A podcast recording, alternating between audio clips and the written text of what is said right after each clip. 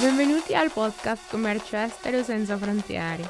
Non importa se stai studiando, se sei ancora un professionista o se soltanto sei interessato nell'importazione e l'esportazione, questo podcast è per te.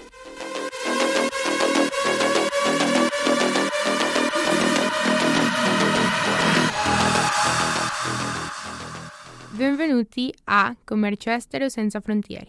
Questa terza parte di questo pod ci parla dei segreti e le opportunità del commercio estero concentrato nel nearshoring.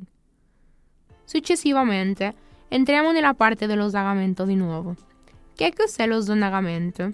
Ebbene, lo zonagamento, in quanto tale menzionato dalla legge, è l'insieme di atti e formalità inerenti a che cosa? All'entrata e all'uscita delle merci. Cosa significa questo? Lo sdoganamento è l'intera procedura per effettuare un'importazione o un'esportazione. Tenendo in conto di ciò che abbiamo appena menzionato, il registro degli importatori, degli spedizionieri o di forwarding. Ci siamo pronti adesso a fare uno sdoganamento. Ma capiremo come si fa uno sdoganamento? Lo sdoganamento inizia con l'arrivo delle merci sul territorio nazionale, giusto? In Messico, attraverso qualsiasi mezzo di trasporto, terrestre, marittimo o aereo, una volta che la merce arriva deve rimanere in deposito alla dogana, in recinti fiscali o controllati. Questo alla dogana significa che il nostro container o la nostra merce deve essere sotto gli occhi dell'autorità, cioè deve essere custodiata e custodita nei cosiddetti recinti controllati, che sono i magazzini che custodieranno le nostre merce. Questi recinti controllati si trovano nei la recizione fiscali, che più comunemente sono noti come una dogana. Dal momento che questo contenitore è depositato queste merci nel luogo in cui è immaginizzato, dobbiamo definire che cosa faremo. Lo importeremo per rendere la produzione definitiva, cioè pagheremo l'imposta perché la venderemo in Messico, o quello che faremo è venire qui questa merce a fare un processo produttivo per finire come un prodotto finito e uscire dal territorio nazionale. Forse un temporaneo, o useremo solo questo ufficio doganale di entrata per esportare verso un altro ufficio doganale di sdoganamento. Cioè arriva da Lázaro Cárdenas e usiamo la ferrovia e spediamo San Luis Potosí con un transito di merce. Dobbiamo definire che cosa intendiamo fare. Ricordiamo che ci sono diversi regimi doganali che è lo scopo che daremo a questa merce. Una volta definito questo regime doganale, dobbiamo stare attenti a qualcosa di molto importante che sono i tempi di uscita. Perché? Perché la merce non può rimanere in questi posti per sempre. Prima di tutto perché ci porterà ad un costo molto probabile di stoccaggio, non lo sappiamo già. Vale a dire il fatto che sia la dogana. Lì, al sicuro, abbiamo 7 giorni per il trasporto marittimo e 3 giorni per il trasporto aereo. È importante che capitate che in questa situazione, al momento in cui arriva la merce, dobbiamo cercare di ottenere il più velocemente possibile, perché se non comporta un posto di stoccaggio.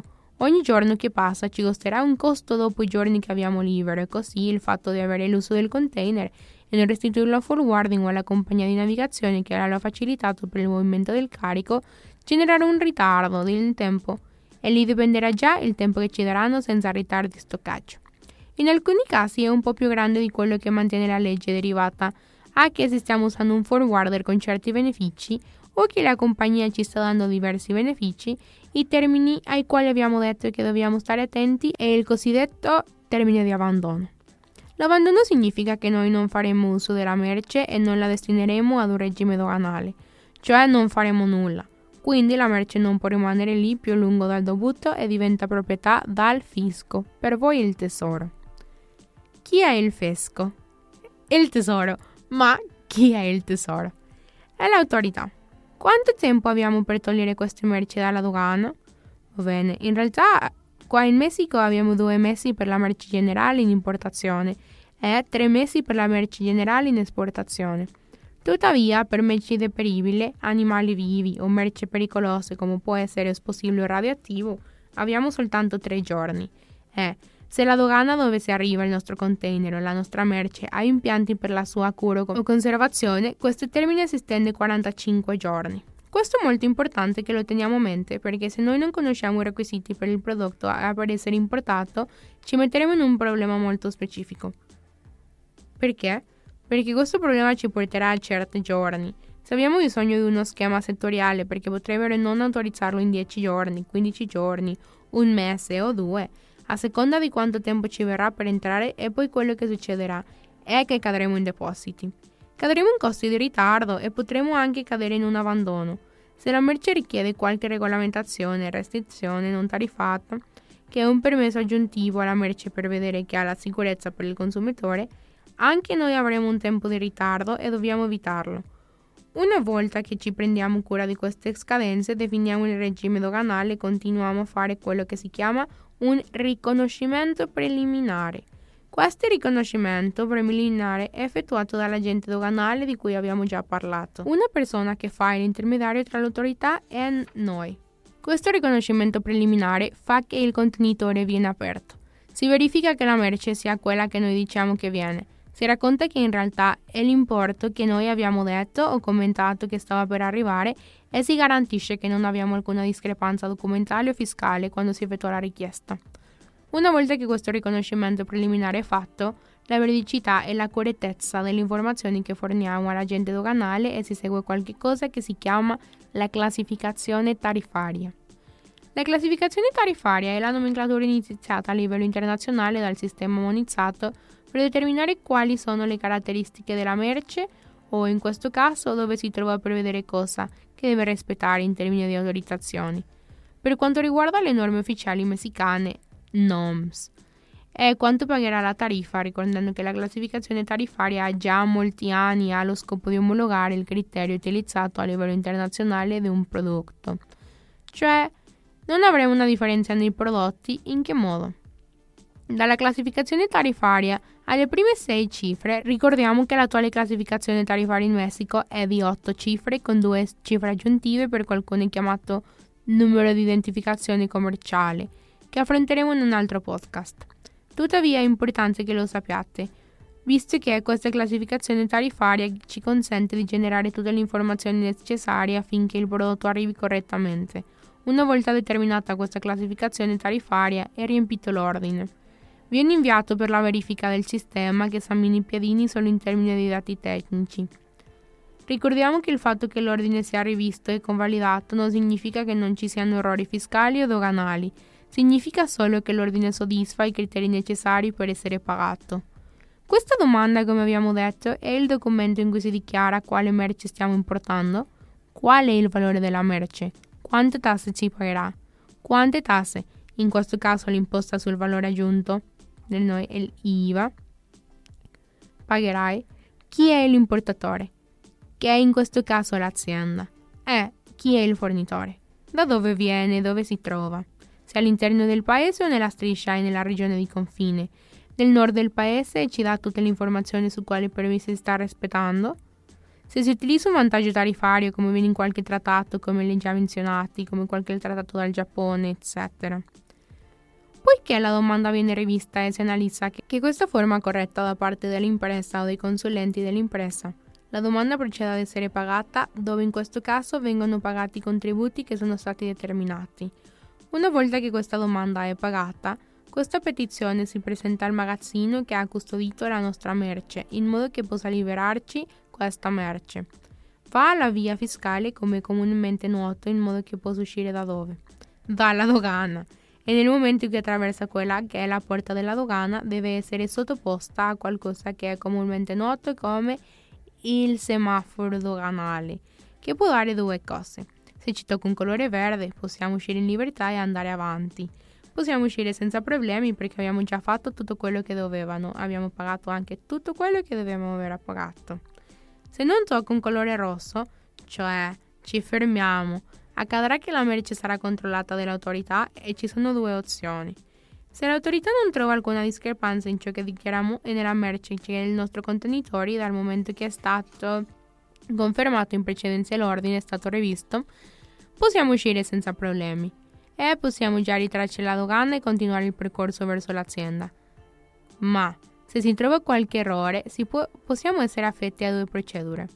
Un PAMA, PAMA, una procedura amministrativa in materia doganale, o un PACO, PACO, che è una procedura amministrativa per i contributori omessi. Nella parte del pacco, questo che succede è che se ci trova un qualche discrepanza e se ci fa un'osservazione per un'ammenda o una differenza di tasse nella, e nella parte del PAMA, se cadiamo in uno dei causali che colpiscono o che applicano per il PAMA per la procedura amministrativa in materia doganale, la merce ci può essere sequestrata e questa è una delle maggiori problematiche, perché il sequestro della merce può contare la perdita della stessa. Dobbiamo prendere in considerazione tutti questi punti perché, se lo guardate, è un processo non complicato, ma dobbiamo fare attenzione perché questo determinerà se la merce esce, rimane o ha qualche situazione. Fino a qui abbiamo visto tutta la procedura di come si fa l'azienda. Che cosa dobbiamo fare con l'azienda? Fino a che punto dobbiamo considerare la parte del prodotto? Che si tratti di un prodotto produttivo o in questo caso di un processo produttivo?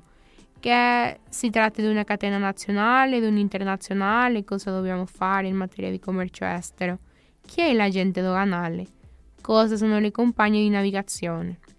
Nello specifico, come viene gestito lo sdoganamento e ora dobbiamo parlare dei benefici in materia di commercio estero che vengono portati via, cioè qui in Messico perché stiamo parlando di una situazione in materia amministrativa che ci chiede molta attenzione. Perché le aziende direbbero bene, se ho così tanti oneri amministrativi in Messico, perché vengo a fare affari? Perché dovrei stabilirmi in Messico? Ebbene, la prima cosa da fare sono i trattati del Messico. Ricordiamoci che i trattati non sono solo il fatto di fermare certi benefici fiscali o tariffari in materia. Di che cosa? Del commercio estero o delle tasse. Un trattato commerciale all'interno delle questioni che negozia sono, è la parte della riduzione delle tariffe. Ricordiamo che la firma di un accordo di libero scambio, un accordo di complementato economico, quello che fa è migliorare il commercio tra i paesi firmatari del tratto. Perché? Perché consente un libero mercato e riduce gli ostacoli al commercio estero all'interno della tariffa principale.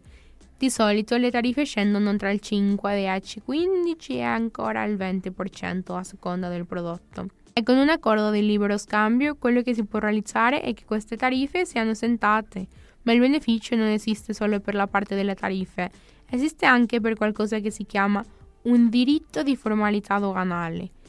È l'uso che fa la dogana per l'uso dei suoi impianti.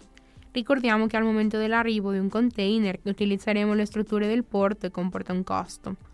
Questo diritto di dogana per i fattori produttivi è di un 8 al migliaio e per le immobilizzazioni dal 1,76 al Meliodis.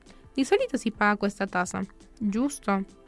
In questo caso, con un accordo di libero scambio nella maggior parte dei trattati si negozia o si tratta di un accordo esente o con una quota fissa che non supererà i 25 dollari. Quindi è un risparmio considerevole, perché se portiamo un container dall'estero con un valore di 10 milioni di pesos messicani, finiremo per pagare 80 mila pesos messicani. Quello significa che è un posto per questo sfruttamento, vale a dire per DTA, Tuttavia, se portiamo lo stesso valore di merce e lo importiamo con un certificato d'origine dalla regione del TEMEC, non pagheremo nulla. Perché abbiamo questa sezione di questo beneficio tariffario, dobbiamo avere il documento che dimostra che è originario della regione che menzioniamo, con il certificato di origine. Questo certificato di origine, conosciuto come la prova di origine, garantisce che il prodotto proviene da dove, da luogo che abbiamo menzionato e che ha affetto ad usare ad essere un beneficio, cioè questo beneficio della riduzione del DTA e la riduzione o estensione dal dazio, che sono specificamente una delle migliori situazioni che ci aiutano. Tuttavia dobbiamo anche tenere presente che ci sono alcuni altri trattati che non ci esentano dal DTA. Ci danno solo ciò di cui abbiamo discusso, la quota fissa, tra cui il NAFTA e NAFTA dell'Unione Europea, questo è uno dei principali vantaggi che si hanno con il trattato. Tuttavia, a livello di vendite ci aiuta anche ad essere più competitivi, poiché se il prodotto rispetta le regole di origine rispetto al momento del suo processo produttivo, possiamo rilasciare un certificato di origine che garantisce che il prodotto è messicano e al momento dell'arrivo nel mercato degli Stati Uniti, in Canada, potremo rilasciare il certificato del TEMEC, e i nostri clienti avranno questa estensione doganali allo stesso modo se il prodotto rispetta le regole di origine per poter raggiungere il mercato europeo. Con un certo certificato di origine che garantisce che il prodotto messicano, avranno i nostri clienti questo profitto, quindi non dovranno pagare le tasse nel loro luogo di origine e in questo modo ciò che accadrà è che in questo modo diventiamo più competitivi nella catena del commercio internazionale. Ricordiamo che il Messico ha più di 50 trattati commerciali e accordi commerciali, di cui possiamo fare uso e profitto di ciascuno in modi diversi. È importante tenere conto perché è uno dei principali punti focali che contribuiscono a rendere il Messico un canale specifico di delocalizzazione delle imprese. Tuttavia non è l'unico. Abbiamo un altro programma che è il programma di promozione di IMEX. Questo programma IMEX in particolare quello che ci aiuta ad importare temporaneamente i prodotti per loro la trasformazione. Parleremo di un IMEX che viene utilizzato per un impianto produttivo, cioè uno industriale.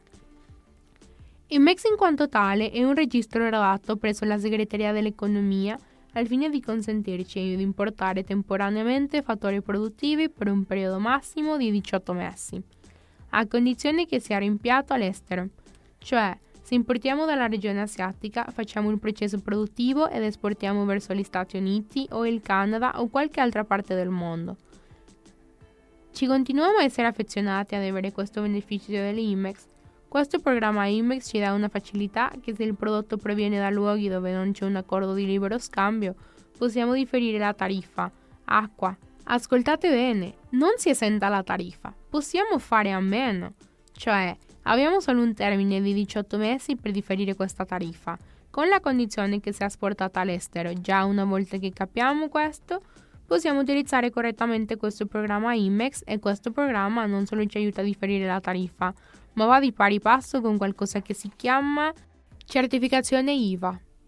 Cos'è l'IVA? È l'imposta sul valore aggiunto. È l'IEPS, l'imposta speciale sopra prodotti e servizi. Questa certificazione ci consente di applicare l'imposta sul valore aggiunto anche per lo stesso periodo di 18 mesi, perché va di pari passo con il programma IMEX.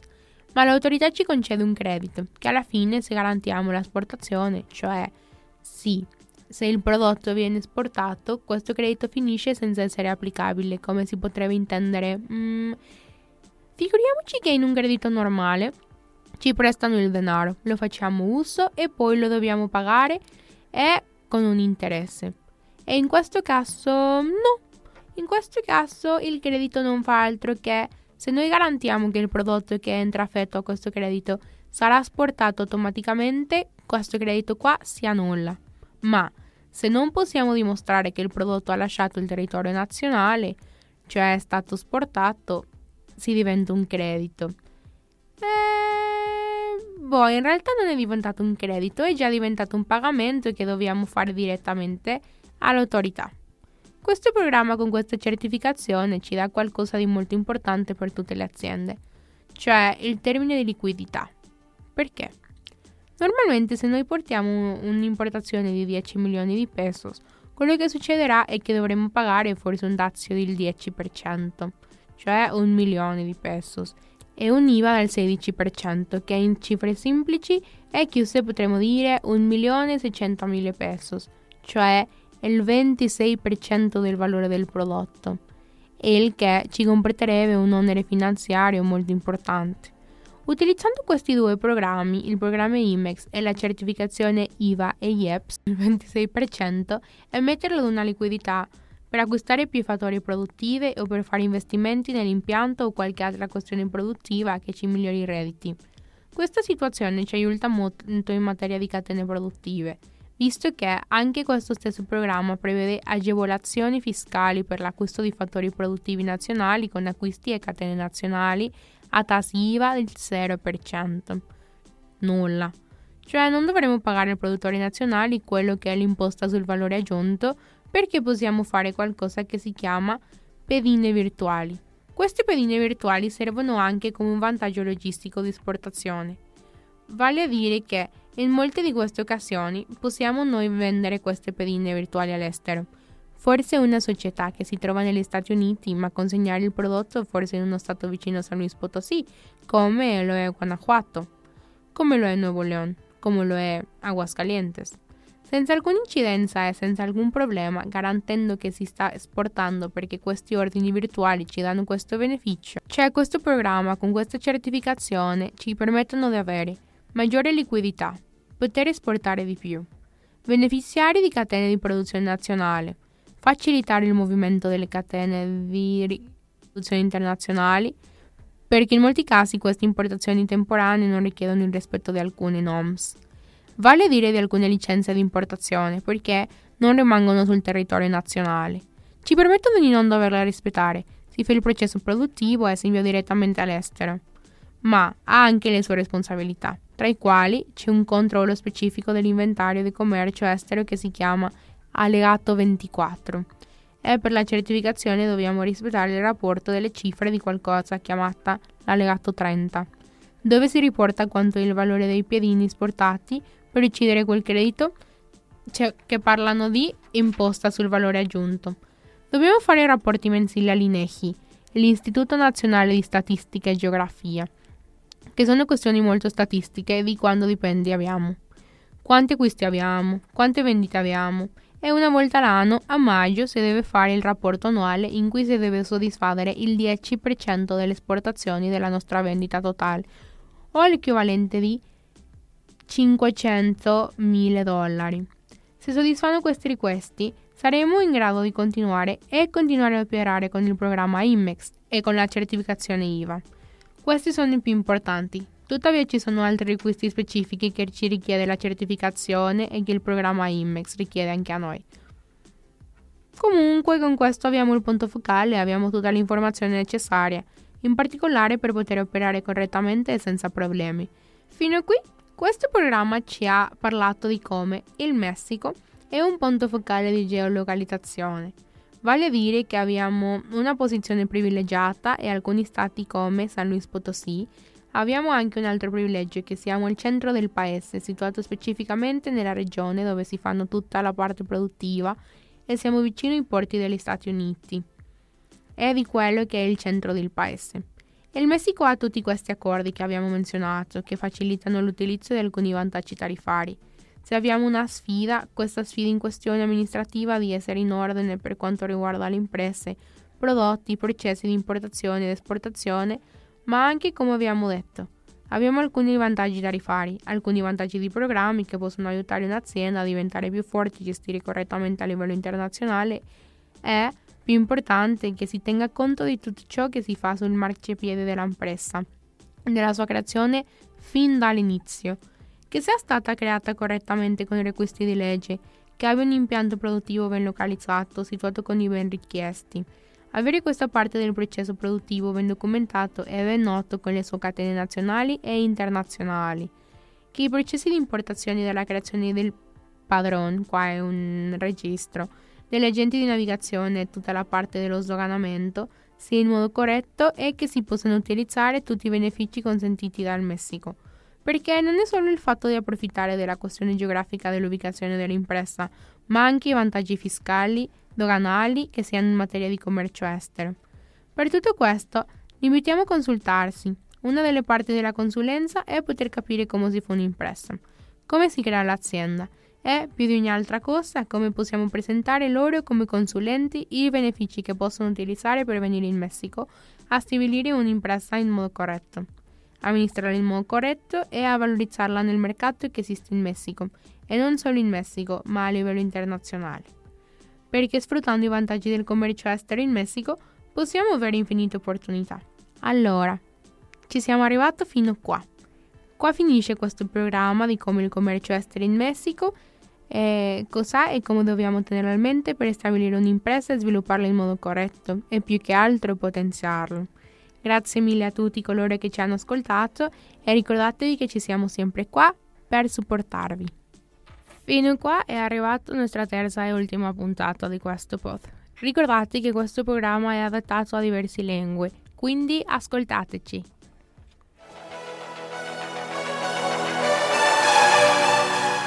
Vi prego di seguirci nelle nostre reti sociali dove voi potete incontrare di più content.